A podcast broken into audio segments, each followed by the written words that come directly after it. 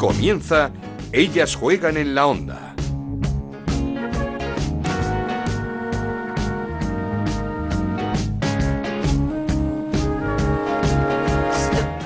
¿Qué tal? Bienvenidos a un nuevo programa de Ellas Juegan, este podcast de Onda Cero en el que hablamos de fútbol femenino. Nos podéis encontrar en ondacero.es y en nuestra cuenta de Twitter en arroba Ellas Juegan OCR. Semana con protagonismo para la selección que no pudo empezar de mejor manera su camino hacia ese Mundial 2023.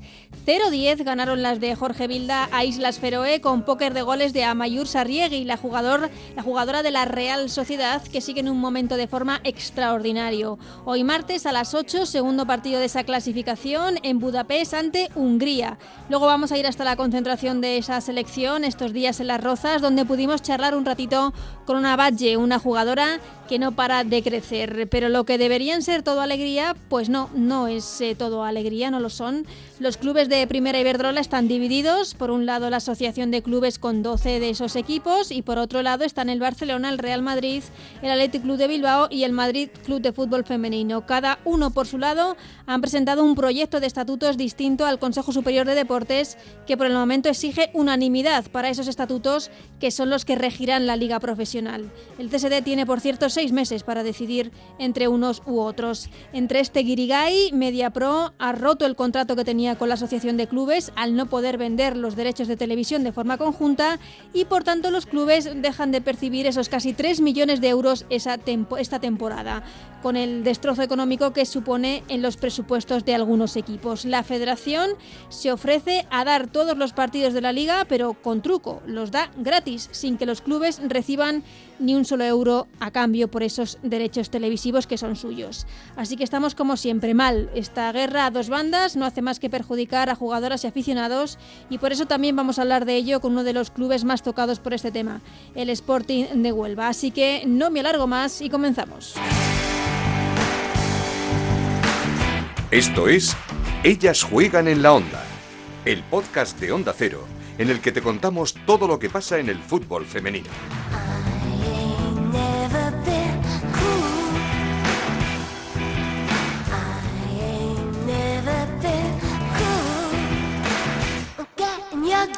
Hacemos como siempre escuchando a los protagonistas de la semana, empezando por el seleccionador Jorge Vilda, sus palabras tras esa contundente victoria 0-10 en Islas Feroe.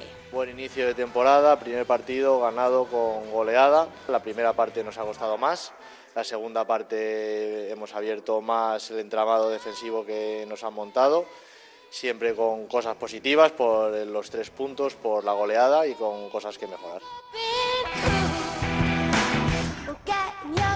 La capitana Alexia Putellas ojo a sus palabras porque según dice este grupo tiene ganas de hacer algo grande. Pues yo creo que no hay eh, mejor escenario que, que, la fase de clasificación de un mundial para preparar esa Eurocopa. Entonces eh, tenemos muchas ganas de empezar a, a, jugar partidos con la selección, a, a empezar a prepararnos ya, eh, que parece que es muy pronto, pero no lo es, eh, para esa Eurocopa y al grupo lo veo con muchísimas ganas de, de hacer algo grande.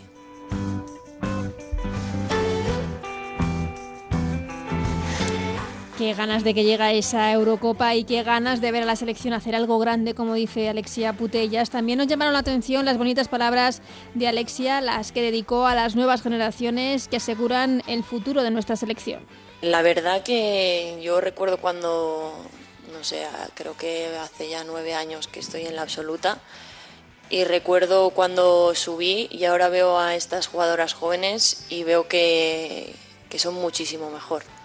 Entonces, al final, eh, quiere decir que todas las jugadoras que están subiendo desde las categorías inferiores eh, se va a aprovechar la selección absoluta. Al final era cuestión de tiempo que, que esto llegara y es muy importante para que no solo vivamos ahora el presente, sino que la, selección absoluta tenga una larga vida y que, y que, bueno, que en un futuro pues, eh, esto siga eh, yendo hacia adelante.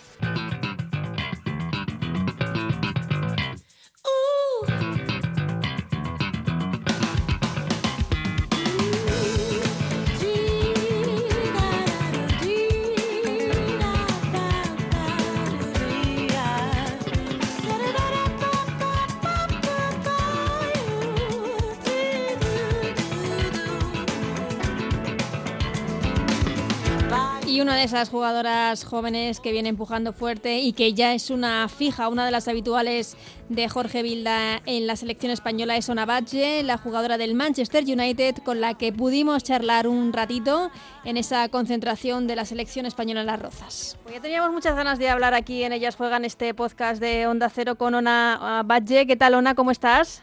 Hola, muy bien. ¿Lo he pronunciado bien antes de nada? Sí, sí, muy bien. lo aprendí en el patio, también tengo que decirlo, ¿eh? que lo, aprendí en el, en el patio a pronunciarlo bien. ¿Qué tal? ¿Cómo, ¿Cómo está yendo esta nueva concentración con la selección, la primera de, de la temporada, la primera del año? Muy bien, la verdad es que tenía muchas ganas ya de, de poder estar aquí con la selección después de verano y la verdad es que estamos todas con muchas ganas y con muchas, muchas, muchas ganas de, de hacer, bueno, de entrenar, de estar juntas, de, de seguir compitiendo juntas. Tengo muchas ganas.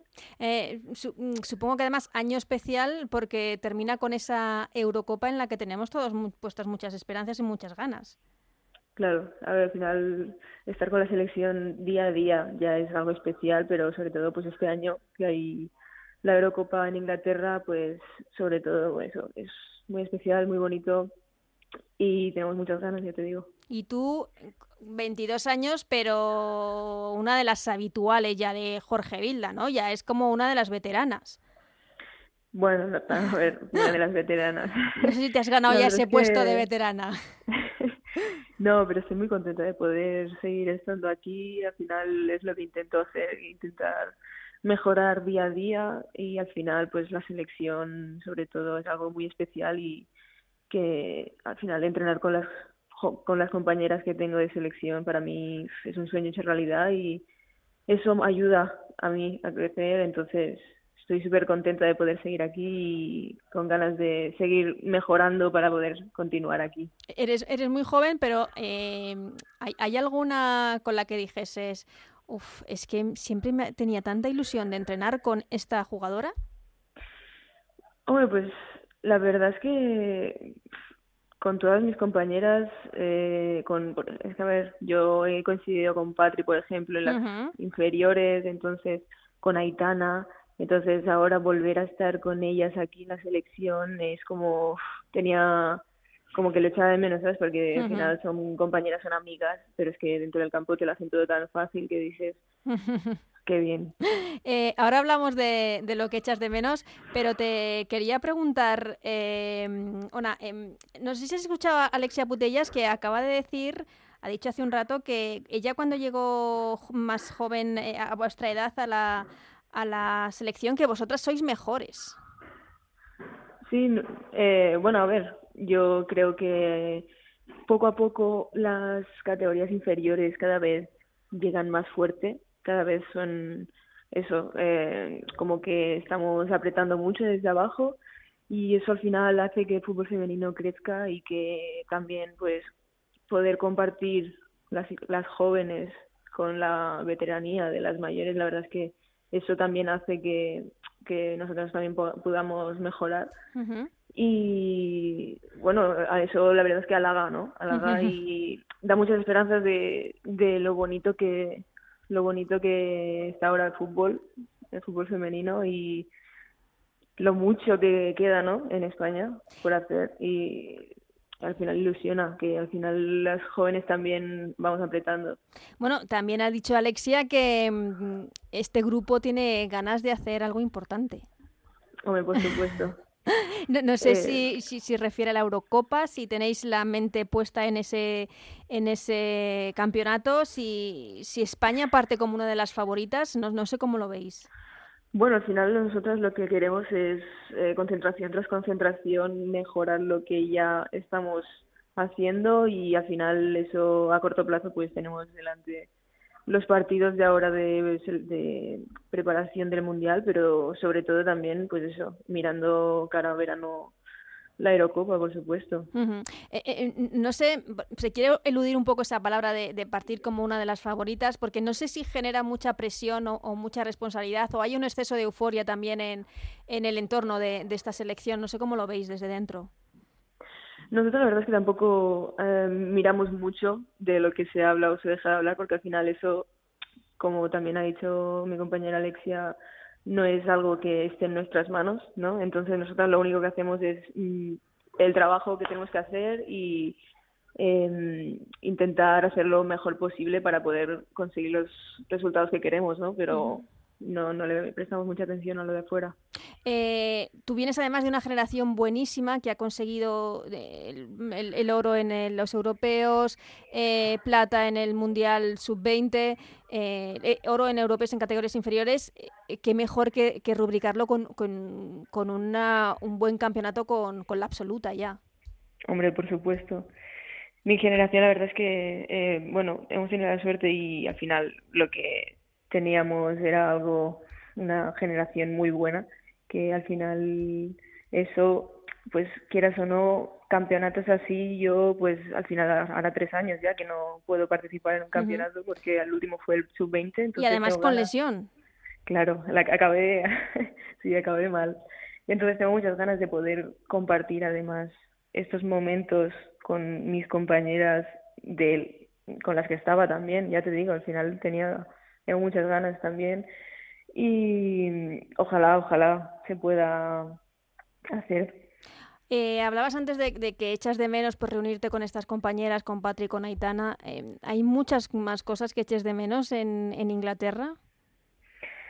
Eh, bueno, a ver, el año pasado fue un año bastante complicado ya que el COVID no me permitía tampoco ir mucho a casa, mis, mis familiares tampoco podían venir a verme, entonces esto este año se ha arreglado un poco más, ¿no? Que digamos, ya me pueden venir a ver, ya es todo más diferente con las vacunas y tal, entonces estoy bastante más familiarizada, mejor, entonces personalmente yo este año me siento mucho mucho mejor y mucho, al final eso dentro del campo también se, se nota, ¿no? Y yo lo noto. Bueno, mucho mejor. Tu temporada, tu, tu, temporada de estreno, tu primera temporada en, en Manchester con el United fue fantástica. No sé si te lo esperabas, tú, rendir a ese nivel.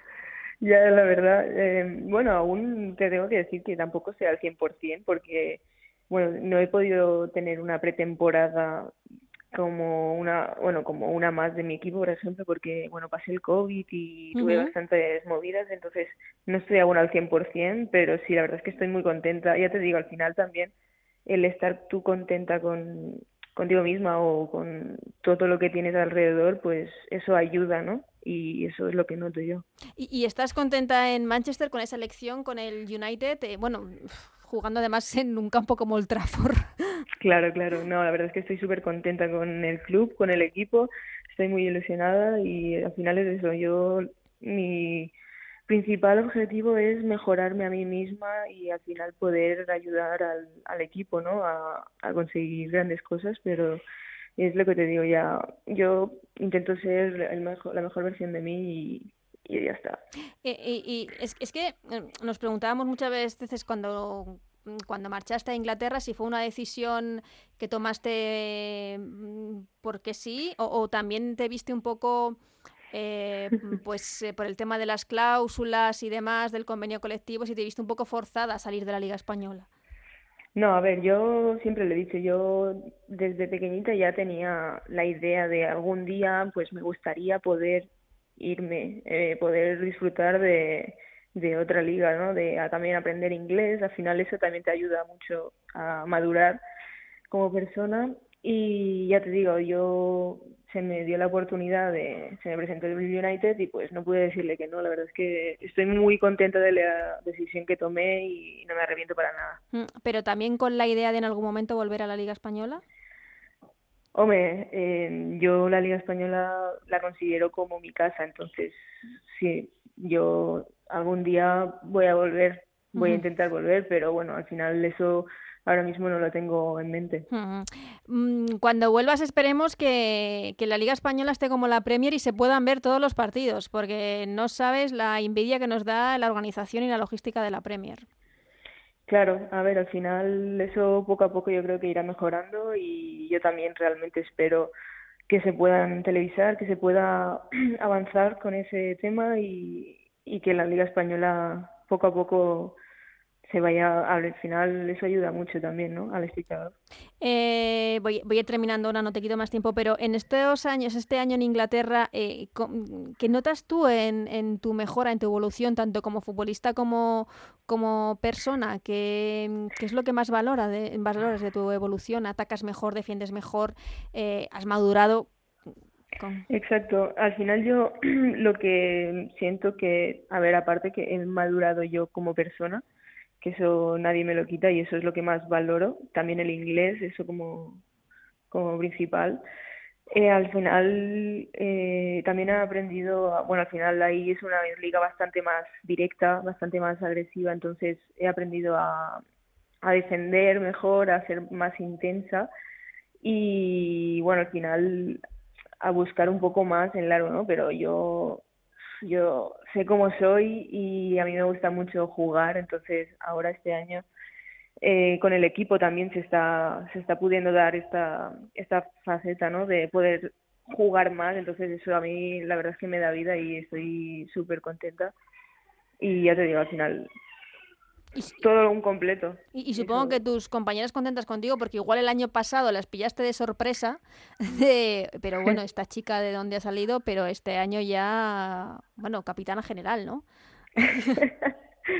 Yo lo único que intento es eso, eh, ayudar al equipo, eh, intentar sacar la mejor versión de mí y, al final intentar complementarme con mis compañeras para bueno para que el United pueda estar lo máximo lo más alto posible. Como defensa cuál es la jugadora que más te ha impresionado de la Premier de la liga la verdad es que en general yo cuando llegué claro yo a ver, lo típico no sé que se dice que es más directo y todo lo que tú quieras, pero claro, yo hasta que no viví un primer partido contra el Chelsea que tenía que correr no sé cuántas veces hacia atrás, la verdad es que eso es lo que más me impresionó. Al final, en general, la liga eh, como que es mucho más vertical, ¿sabes? Entonces, pero la persona que más eh, me ha impresionado o que me ha costado defender, a ver, en verdad, con la persona que más he sufrido fue un partido contra el City, contra Stanway. Sí.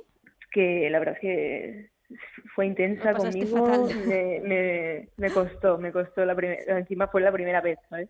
Luego ya el segundo partido ya le cogí el truquito y ya mejor, pero ya dijiste no te escapas. ya le, sí, porque al final, sí, sí, la verdad que creo, o lo único que así que me viene más en mente ahora mismo es ese partido contra Stanway, sí. Y mm, vuelvo a la selección y voy terminando de verdad, ahora no te quito más tiempo. Eh, ¿Qué es lo que te pide Jorge Vilda cuando llegas a estas concentraciones? ¿Qué es lo que quiere de ti? ¿Qué es lo que quiere que aportes a este equipo? Bueno, al final eh, lo que quiere es eh, implementar el fútbol de aquí, el fútbol español. Entonces, pues más el juego, más el incorporarme. Al final a mí también se me da muy bien meterme por dentro, hacer paredes, eh, intentar llegar más a área, pero también por fuera, depende también de con quién juega. Al final es un poco todo, pero es eso, implementar el fútbol español y al final eso también es lo que me gusta y estoy muy contenta. Y en los partidillos que echáis eh, con la selección, ¿la que te lo pone más complicado quién es? Eh, ah. Por ejemplo, de extremo, cuando está Mariona, por ejemplo, es bastante complicado, ¿no? Porque al final se mete por dentro y estás un poco ahí. Es que Mariona no sabe dónde está, en el campo, de repente. Claro. Está en todas partes. sí, sí, en plan, o si no, también eh, Aitana con esa rápida velocidad de pies que tiene, esa explosividad, al final. Pero en general, cuando vengo a la selección es como. es es algo que a mí me viene muy bien porque al final em, es un ritmo de, de, balón, es un ritmo de, de, todo que al final a mí eso como que me motiva, ¿sabes? Y eso me gusta mucho. y, ya sí que la última, ¿dónde prefieres o dónde crees que encajas mejor? ¿Dónde crees que rindes mejor? ¿O, o mm, en el lateral, en el izquierdo, en el derecho, como carrilera? Pues a mí me gusta mucho atacar y defender a veces, es decir, a mí me gustaría poder, en plan, ser carrilera para mí es, es lo top, pero al final también me gusta mucho defender, ¿no? Entonces, o carrilero o lateral, pero sí que es verdad que, pues que no, no te puedo decir exactamente una posición. Eh, puedo por ambas y es verdad que soy diestra, entonces a la hora de llegar arriba por la derecha eh, puedo como meter más centros, ¿no? Pero al final por la izquierda también se me da muy bien meterme por dentro y terminar finalizando, aunque estoy, pues eso, al final intento ser la mejor versión de mí, ¿no? Y poder también estar por fuera y todo. Pero no, no te podría decir realmente ninguna posición porque es como que me gusta, me gusta por la izquierda por dentro, me gusta por fuera, por la derecha, diferente. O sea que estás encantada en, en, cualquier posición y desde cualquiera vas a ayudar a la selección y mucho en esta temporada que estamos deseando todos que empiece con ese partido el jueves eh, contra Islas Feroe. Ona, muchísimas gracias y que vaya todo fenomenal en un año que esperemos que sea histórico. Muchísimas gracias, un placer estar contigo. Un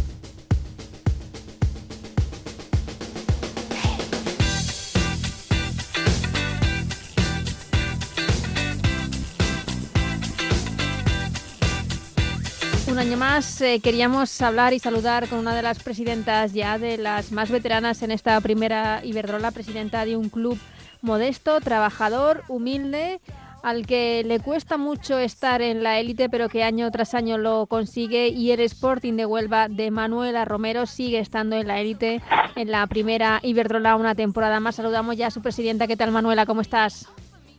Hola, buenas tardes. ¿Cómo, ¿Cómo ha empezado esta temporada? Una temporada complicada, ¿no? Por, por muchos aspectos.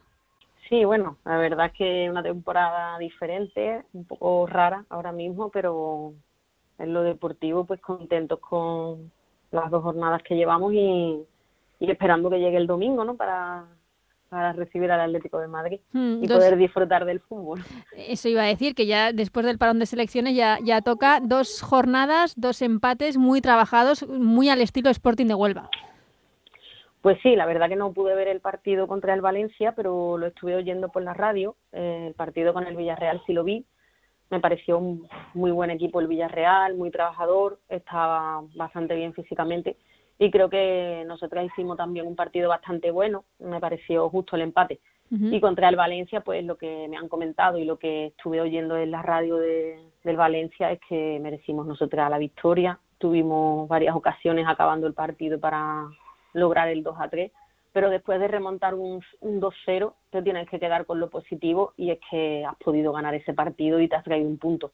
Así que contentas con el trabajo, mm, había varias jugadoras lesionadas que esperamos se recuperen pronto y contentos con el trabajo que están haciendo. Ahora hablamos de que no se puede ver el partido porque ya es habitual decir por lo que me cuentan, por lo que me dicen, por lo que pude escuchar en la radio.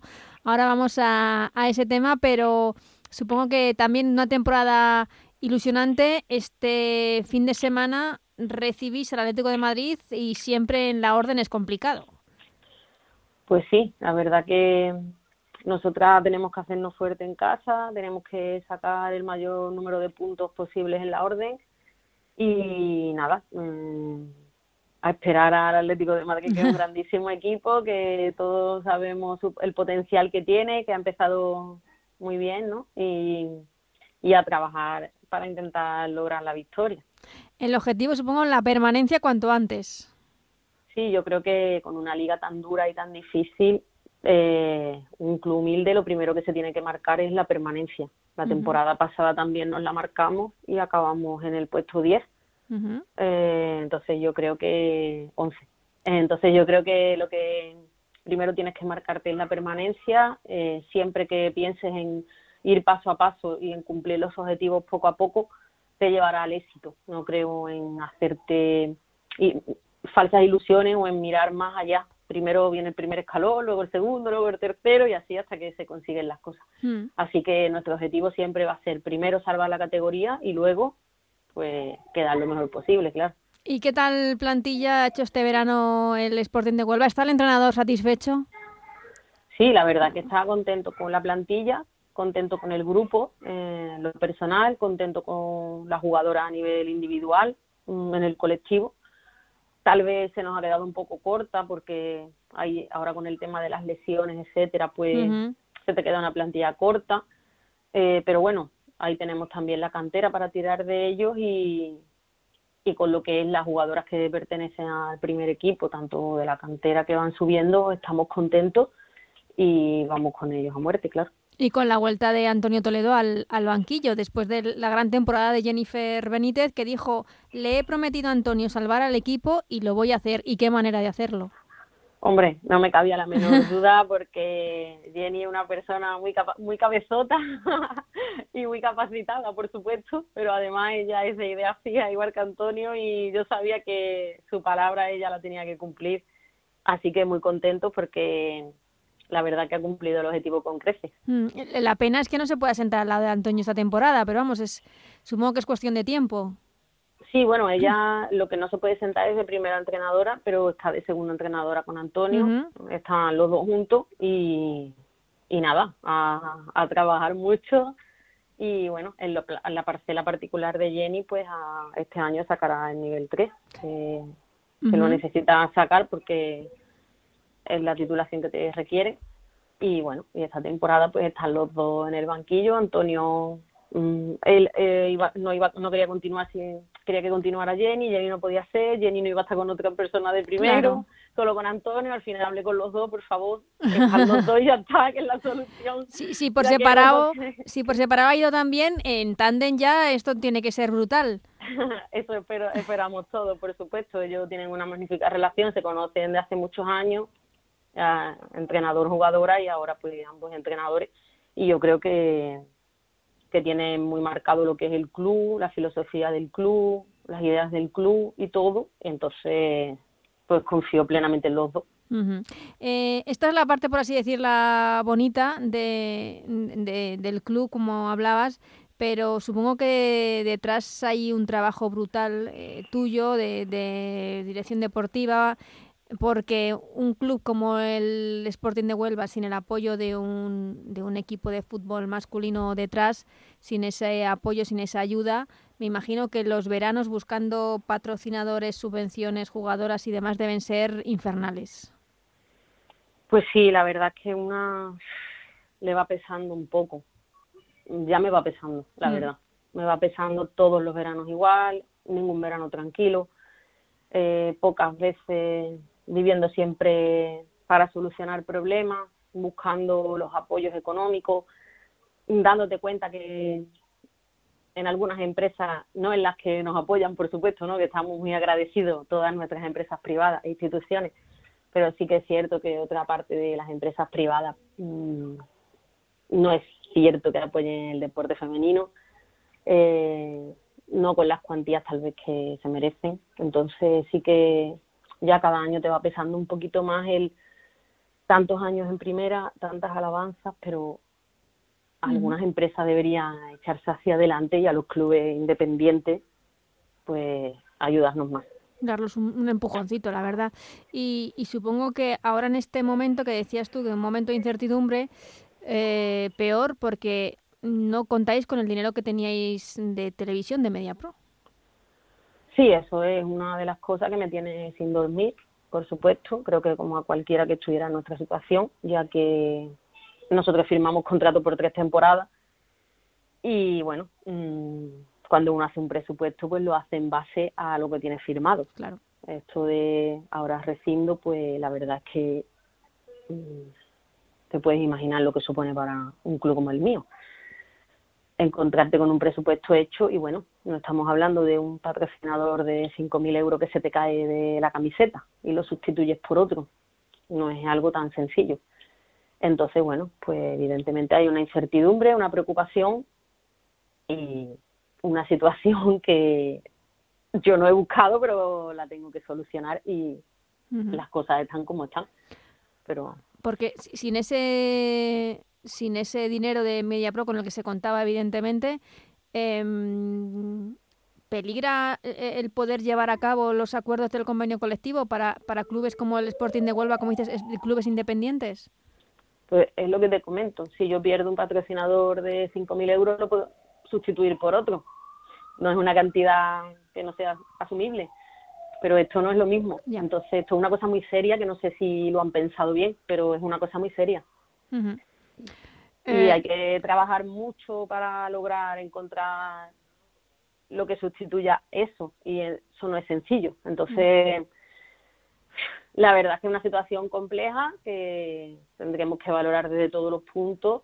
Yo estoy hablando con todo el, con toda la gente afectada en este sentido, ¿no? Mis patrocinadores, instituciones, etcétera, etcétera, etcétera, porque hay que buscar una solución. y la solución yo ahora mismo no, no sé cuál es, pero sí que es cierto que, que eso se tiene que sustituir como es lógico, no hay otra. Ya, eh, eh, hemos dicho, eh, MediaPro rompe con la Asociación de Clubes su contrato porque, eh, pues, con la llegada de la Liga Profesional no se han firmado unos estatutos, no hay una venta centralizada de derechos de televisión, no se pueden dar los partidos. Em, ahora el Consejo Superior de Deportes os da esta opción de que la Federación produzca vuestros partidos, pero sin recibir nada a cambio. Bueno, eh, yo lo que tengo claro es que yo tenía firmado unos contratos que ahora no, están. Eso. En lo demás no quiero entrar a valorar. Lo haremos cuando sea oportuno.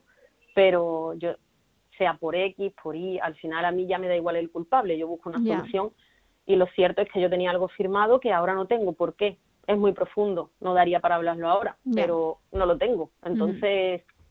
Mm, que es por liga profesional, que es por H, por I, por J. habría mucho que hablar, mucho que analizar, pero para mí la realidad de mi día a día es que esa parte yo no la tengo y la... pero por lo que dices, si, si, una de las partes, como es Media Pro, rompe de forma unilateral, ¿lo puede hacer? Bueno, lo ha hecho, quiero decir? Por una cláusula que tiene el contrato, es posible que... Vale. Pero vuelvo a lo mismo ya. Mm, yo tenía un contrato de tres temporadas. Sí, sí, sí, sí. Eh, y, y, ahora, por otra parte, está el tema de los estatutos, que también supongo que es lo que echa para detrás todo. Eh, la Asociación de Clubes, con 14 clubes, presenta una propuesta de estatutos, o cuatro equipos, Real Madrid, Barça, Atlético Club de Bilbao y Madrid Club de Fútbol Femenino, van por otro lado, van aparte, presentan otro proyecto. Eh, ¿Es tan difícil que todos los clubes se unan para presentar unos estatutos conjuntos? Bueno, te lo dice la que menos se puede hablar de eso, porque son los grandes clubes de España, tal vez, los que tendrían que hablar un poquito, pero eh, no sé, yo creo. ¿Están siendo poco solidarios, crees, con, el con este tema?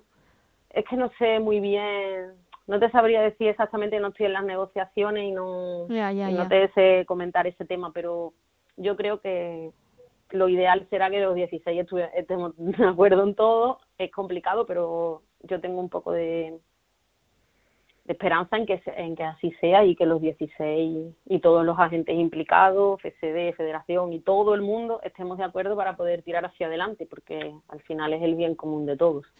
Pues sí, ojalá, porque es algo que, tampoco se entiende mucho desde, desde fuera. No sabemos si es por, mm, no sé, falta de solidaridad por parte de los clubes grandes con respecto a los más pequeños, pero lo suyo es que, vayan todos de, la mano. Eh, Manuela, te quería preguntar, en caso de esta liga profesional, que mm, esta temporada mm, parece que será más de transición que profesional, eh, ¿te, ¿te, exigen al club muchas cosas que ahora mismo no, no podéis cumplir? O, eh, por ejemplo, el campo o logística especial? Eh, realmente no nos han pasado no, todavía, nada. Ya. O sea que todavía no nos han pasado nada. Nuestro campo es césped artificial, pero es nuevo, tiene un año y medio. en Navidades creo que hace dos años el césped puesto es nuevo, tiene una tribuna, un vestuario, en fin.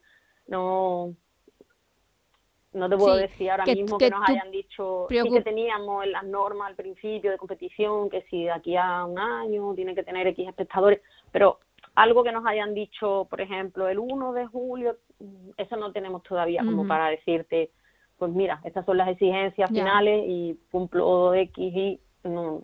Yo creo que todavía no tenemos estatuto. Ya, ya, ya, ya, Poco a poco. Ahora hay que centrarse en solucionar el tema de, del dinero de la televisión. Sí, para mí es fundamental sustituir lo que hemos perdido, claro. No, no, claro, para así cumplir con el convenio, convenio colectivo. Pues eh, Manuela, eh, te agradezco muchísimo esta conversación, estos minutitos contigo. Te deseo, como todas las temporadas, la mejor de las suertes con el Sporting de Huelva, un equipo al que nos gusta ver siempre en la élite porque se lo ocurra mucho, porque se lo trabaja mucho y porque además lo dan todo en el, en el campo. Que vaya fenomenal esta temporada. Muchas gracias a ti por estar siempre pendiente de nosotras y, por darnos un espacio a tanto a los integrantes del club como a mí cuando, cuando puedes. Así que muy agradecida y ojalá que por el bien del fútbol femenino todo se solucione y tiremos hacia adelante.